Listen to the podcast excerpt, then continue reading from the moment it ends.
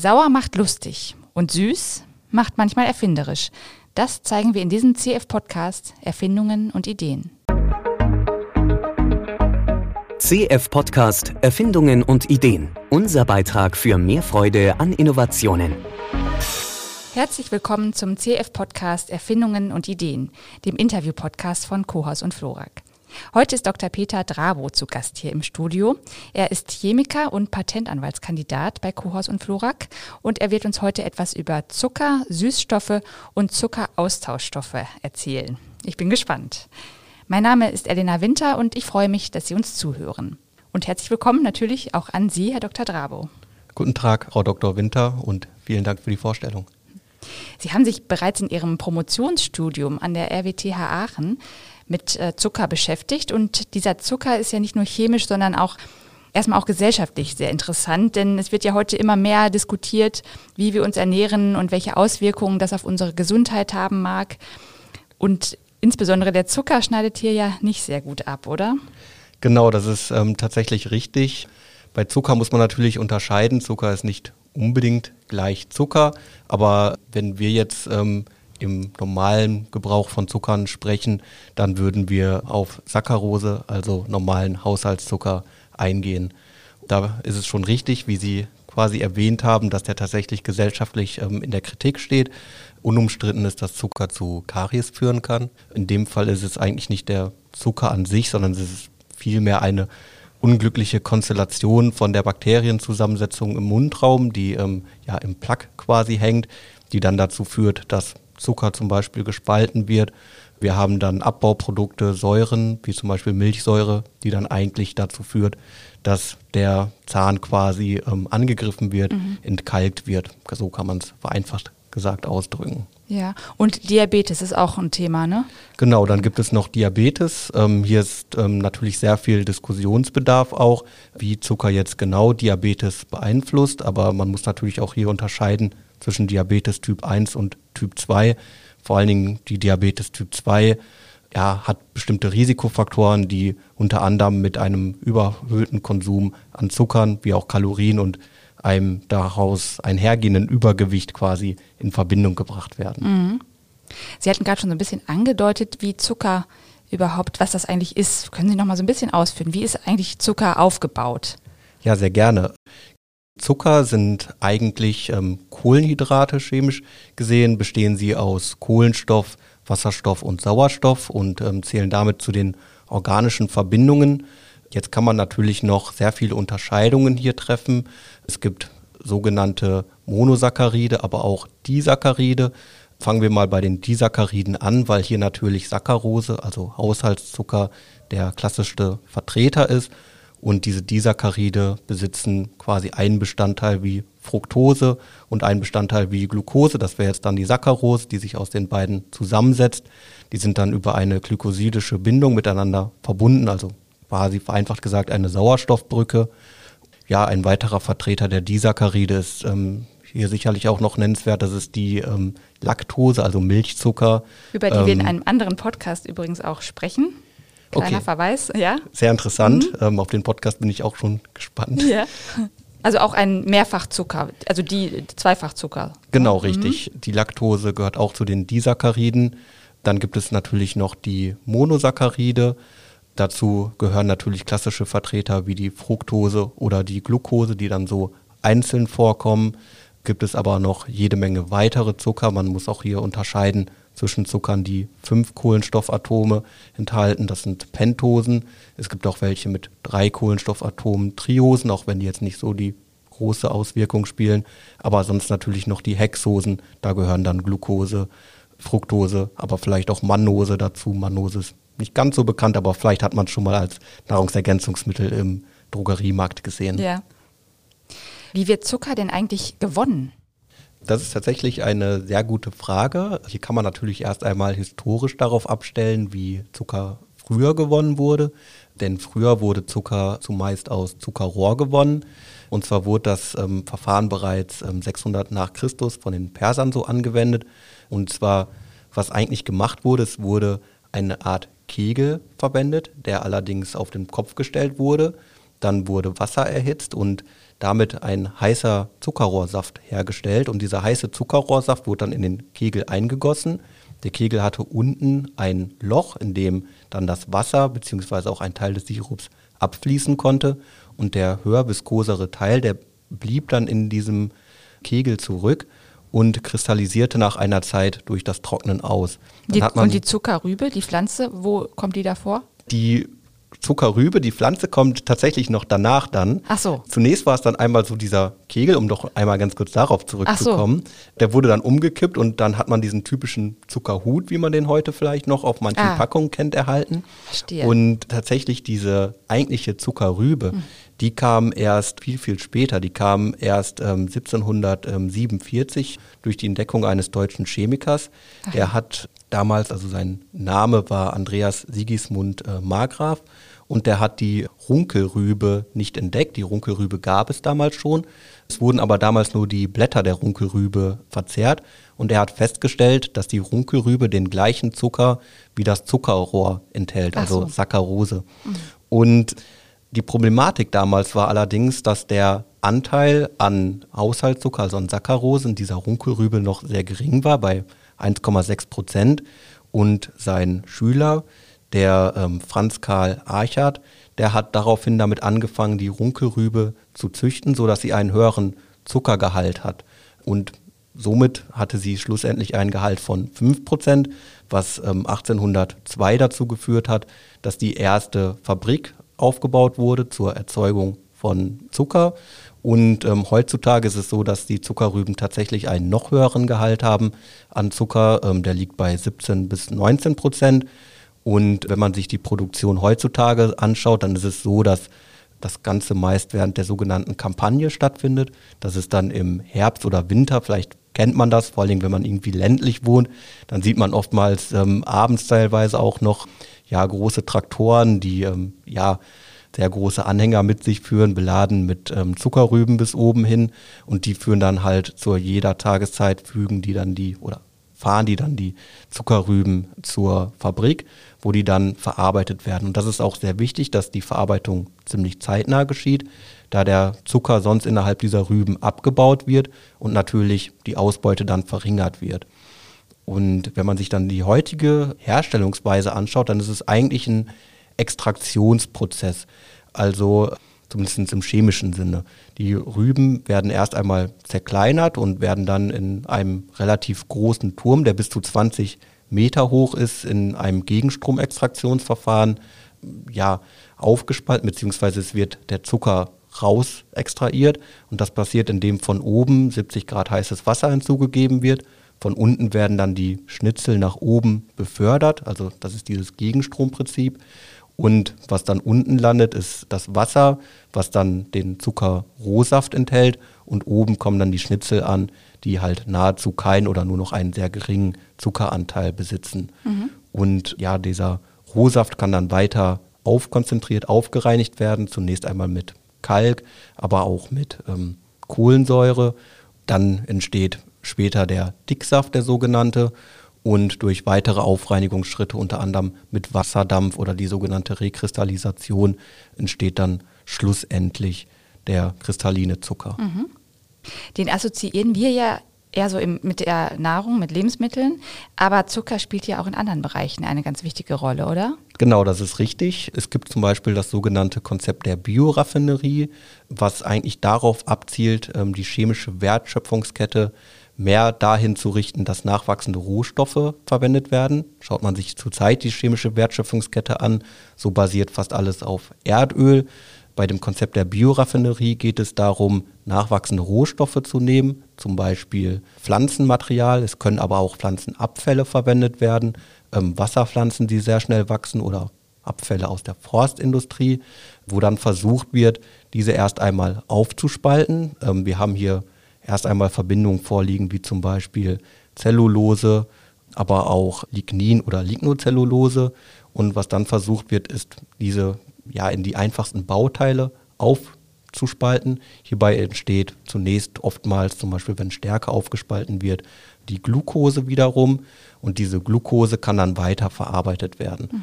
Da gibt es verschiedene Schritte. Die Glucose kann zum Beispiel zu Fructose umgewandelt werden Die Fructose kann dann zu weiteren Plattformmolekülen ähm, umgewandelt werden, zum Beispiel 5-Hydroxymethylfufural, ähm, komplizierter Name, aber nochmal äh, langsam.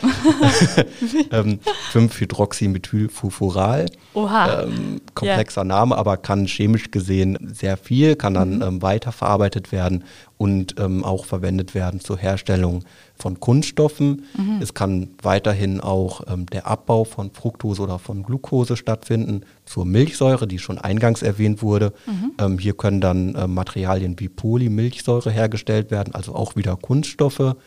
Denkbar ist natürlich auch der Einsatz für die Erzeugung von Bioethanol, wie es heute auch schon getan wird, beispielsweise E10 oder natürlich die Umsetzung von der Glucose dann hin zur Fructose und die Fructose kann sich auch in seltene Zucker umwandeln lassen, zum Beispiel Allulose. Hier gibt es aber auch noch weitere seltene Zucker und mhm. hier ist das Potenzial noch nicht vollkommen erschöpft, sondern hier findet natürlich auch noch viel Forschung in diesem Bereich statt. Okay, ich merke, wir haben es hier wirklich mit einem Chemiker zu tun. Lassen Sie uns doch mal einen Blick in die Geschichte werfen. Da ist vor allem der Chemiker Emil Fischer zu nennen. Der hat für seine Forschung auf dem Gebiet des Zuckers sogar auch den Nobelpreis für Chemie bekommen. Was genau hat er denn damals entdeckt? 1902 war das, glaube ich.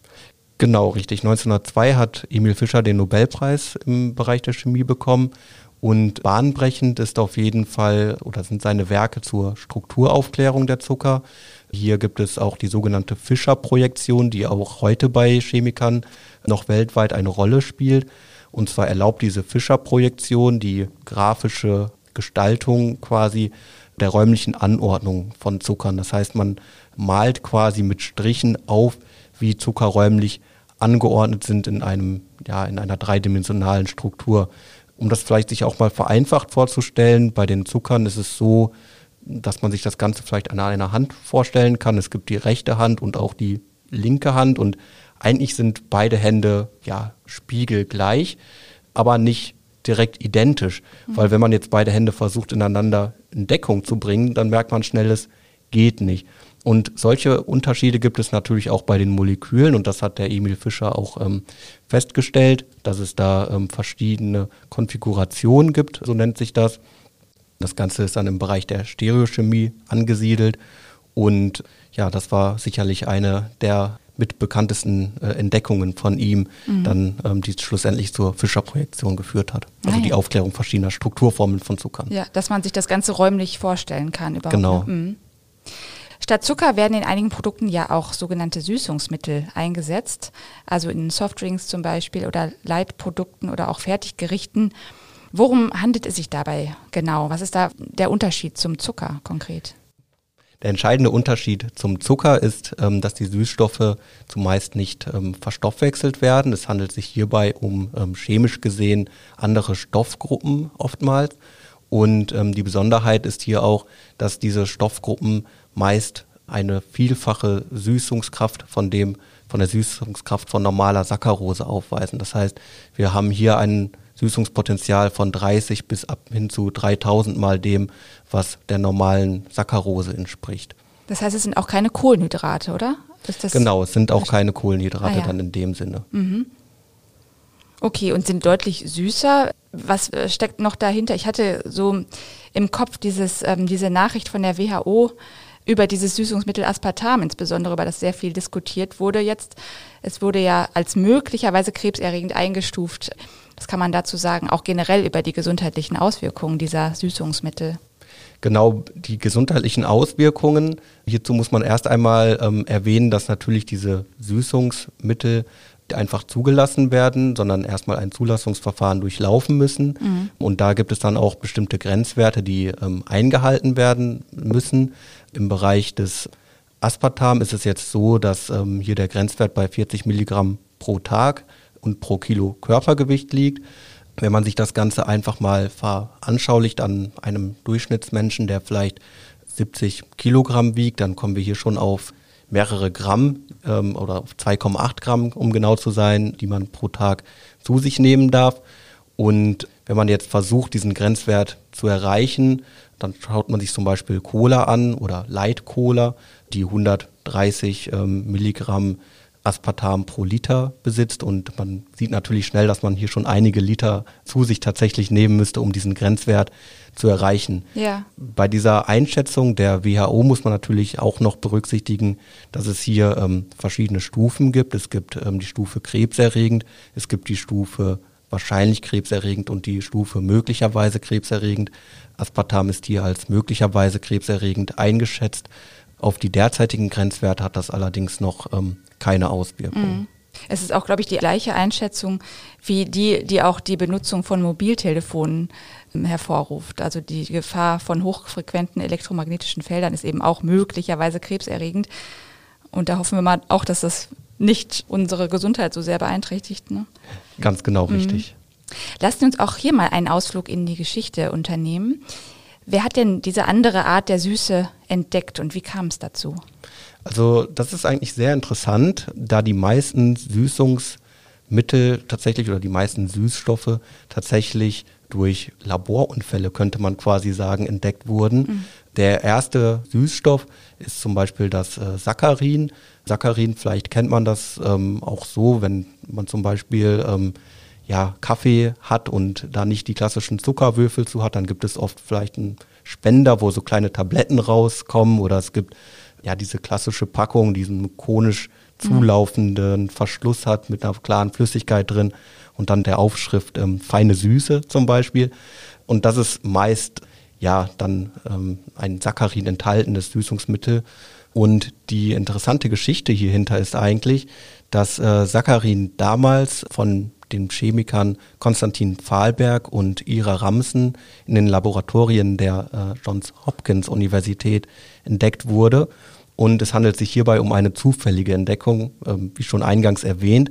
Und zwar war es so, dass ja in den Laboratorien herumexperimentiert wurde und der Legende nach war es dann dazu gekommen, dass der Herr Fahlberg eines Abends nach Hause gegangen ist, dann ähm, sich was zu essen zubereitet hat und genüsslich in ein Brötchen gebissen hat und dann festgestellt hat, dass es doch sehr, sehr süß schmeckt, mhm. ähm, süßer als eigentlich zu erwarten für ein Brötchen. Und mhm. er hat dann recht schnell festgestellt, okay, da muss was an meinen Händen tatsächlich mhm. kleben bleiben. Und ja, es wird dann so beschrieben, dass er dann zurück ins Labor gerannt ist, weil er darauf geschlossen hat, irgendwas aus dem Labor muss an seinen Händen gewesen sein und dann ähm, an allem probiert hat, ähm, womit er den Tag über gearbeitet hat scheinbar, also ja, an oh allen oh Gott, Bechergläsern oh und Reagenzgläsern. Ja. Das wird man vielleicht heute nicht mehr so tun, nee. ähm, aber damals war es tatsächlich noch eher gang und gäbe, auch mal ähm, Dinge zu probieren im Labor. Und es war dann tatsächlich so, dass dort ein übergekochtes Becherglas ähm, rumstand, ähm, wo Sulfobenzoesäure mit Phosphorchlorid und Ammoniak drin reagiert hat. Und dabei ist ähm, das Benzesäure-Sulfinimid entstanden, mhm. was heute als äh, Saccharin vermarktet wird. Okay, und seitdem waschen sich die Chemiker nicht mehr die Hände, weil sie meinen, sie könnten eine große Entdeckung verpassen? Ich glaube oder ich hoffe eher gesagt, dass sie sich ähm, gerade wegen sowas die Hände waschen, ja. weil man ja doch dann sehr schnell sieht, wie schnell man äh, Dinge aus dem Labor verschleppen genau, kann. Genau, das stimmt. Oha, aber eine interessante Geschichte. Dann gibt es noch eine weitere Art von Süßungsmitteln, das sind die sogenannten Zuckeraustauschstoffe. Wie lassen die sich definieren? Genau, es gibt dann noch die sogenannten Zuckeraustauschstoffe. Dazu gehören zum Beispiel die ähm, Zuckeralkohole wie Xylitol oder auch oft ähm, als Xylit abgekürzt, aber auch ähm, Erythol. Xylit ist Und so was, das ist auch in Kaugummi häufig, oder? Genau, richtig. Mhm. Das Besondere hierbei ist auch, dass die ähm, auch eigentlich keine kariogene Wirkung haben, also nicht zu ähm, Karies führen und ähm, ja, weniger Kalorien haben als normaler Haushaltszucker. Was natürlich hier anzumerken ist, ist, dass diese dritte Kategorie, die Zuckeraustauschstoffe, natürlich noch eine bestimmte Textur aufweist. Ähm, das bedeutet, diese Mittel sind meist nicht ganz so süß wie jetzt die Süßungsmittel, über die wir vorhin geredet haben, sondern haben eher eine Süße, die vergleichbar ist mit der von Saccharose, also Haushaltszucker und haben natürlich dadurch einen Texturkörper. Wenn man sich jetzt vorstellt, man möchte was backen und fängt jetzt an, ein Mittel vielleicht zu nehmen, was 200 mal so süß ist wie normaler Haushaltszucker, dann darf man ja nur 200 mal weniger der Menge auch verwenden ja, ja. und hat ja natürlich dann gar keine Texturgebung mehr. Mhm. Bräunungsreaktionen sind auch zu nennen mhm. ähm, und die können natürlich durch die Zuckeraustauschstoffe dann ähm, noch gewährt werden teilweise. Als angehenden Patentanwalt muss ich Sie aber auch nochmal nach den Schutzrechten fragen. Welche bahnbrechenden Entdeckungen im Bereich der Süßstoffe gab es denn schon eventuell, die schutzrechtlich auch relevant wurden? Also schutzrechtlich relevant wurde natürlich, wie eingangs erwähnt, ähm, das Saccharin. Mhm. Das wurde ähm, bereits relativ früh dann auch zum Patent angemeldet. Und zwar wurde es bereits 1884 von Herr Fahlberg zum Patent angemeldet. Ähm, hier hat man natürlich auch schon direkt äh, erste Streitigkeiten gehabt. War damals so, dass der Fahlberg ähm, sich als alleinigen Erfinder angesehen hat, obwohl er eigentlich mit ihrer Ramsen ähm, zusammengearbeitet hatte. Und hier war es mehr so, dass der Fahlberg die Absicht hatte, hier ähm, kommerziellen Nutzen zu schlagen, wohingegen ihrer Ramsen mehr darauf abzielte, das Ganze akademisch zu publizieren. Und das stellt natürlich ein Problem dar, wenn man ein Patent anmelden möchte. Mhm. Gab es noch weitere Stoffe, die zum Patent angemeldet wurden? Ja, die gab es. Ähm, hier ist zum Beispiel die ähm, Sucralose zu nennen, die 1976 zum Patent angemeldet wurde. Und die Besonderheit bei der Sucralose ist nun, dass hier wirklich gezielt danach gesucht wurde, um ein ja, Süßungsmittel zu finden. Also es war hier tatsächlich kein Unfall, der passiert ist, mhm. sondern die Sucralose, die ist eigentlich von der Strukturformel sehr ähnlich zu der herkömmlichen Saccharose. Also es ist ein Disaccharid bestehend aus Fructose und Glucose.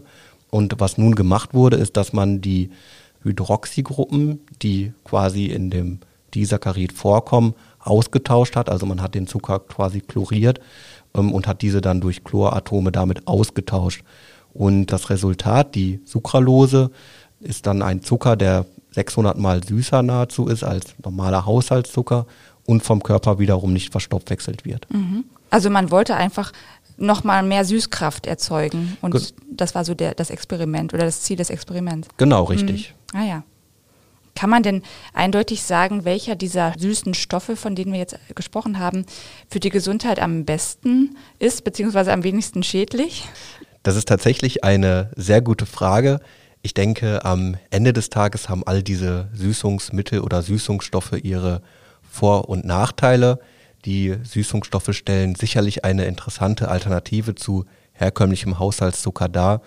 Allerdings ist es natürlich so wie bei allen anderen Lebensmitteln auch, dass es hier auf die individuelle Verträglichkeit ankommt. Und deswegen kann man aus meiner Sicht zumindest keine pauschale Antwort, die einfach ist, auf diese Frage geben. Gut, ich denke, damit sind wir den Zuckern und ihren süßen Alternativen mal so ein bisschen auf die Spur gekommen. Vielen Dank an Sie, Herr Dr. Dravo, für das interessante Gespräch. Sehr gerne, Frau Dr. Winter. Vielen Dank. Noch mehr spannende Geschichten zu Erfindungen und Ideen finden Sie unter daidalos.blog.